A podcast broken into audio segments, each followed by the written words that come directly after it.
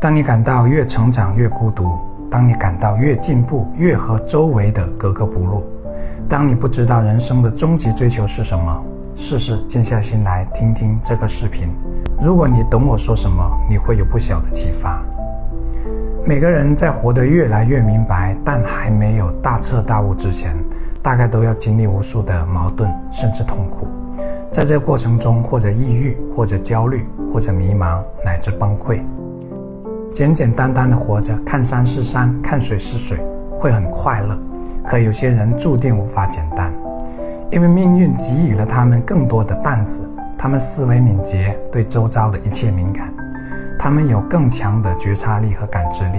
在他发现一切都难以改变的时候，是他最痛苦的时候，有如被命运扼住了喉咙，被生活套上了枷锁，而自己只不过是一个傀儡。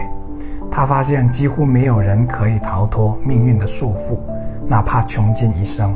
他感到自己的努力的边界是多么有限，他感到生命的无力，感到了自己的渺小。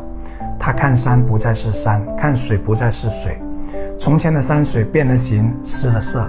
而有些人终其一生都定格在了这一层，他们一生都在郁郁寡欢中或将就的苟且中度过，信了命，认了命。而有些人得以真正超脱，最后他们见山仍是山，见水仍是水，只是此山非彼山，此水非彼水。他领悟到了何谓真正的愉悦，在有大美而不言的山水前，他会激动，激动过后是能照清万事万物的本质的平静。他突然明白，从前执着的一切，所追求的一切，都是那么微不足道。他突然明白，学会放下比争取得到对生命来说更有意义。他也因此发现自己当下的内心是多么富足。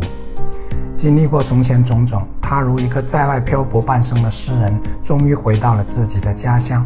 不，不是他真的回到了家乡，而是他终于明白，此心安处，便是吾乡。我们终其一生，一切努力，一切为真诚与善良的坚持和追求，一切让自己变得更好的修行与精进，都是为了这两个字：心安。我是谢明宇，关注我，一起解惑人生。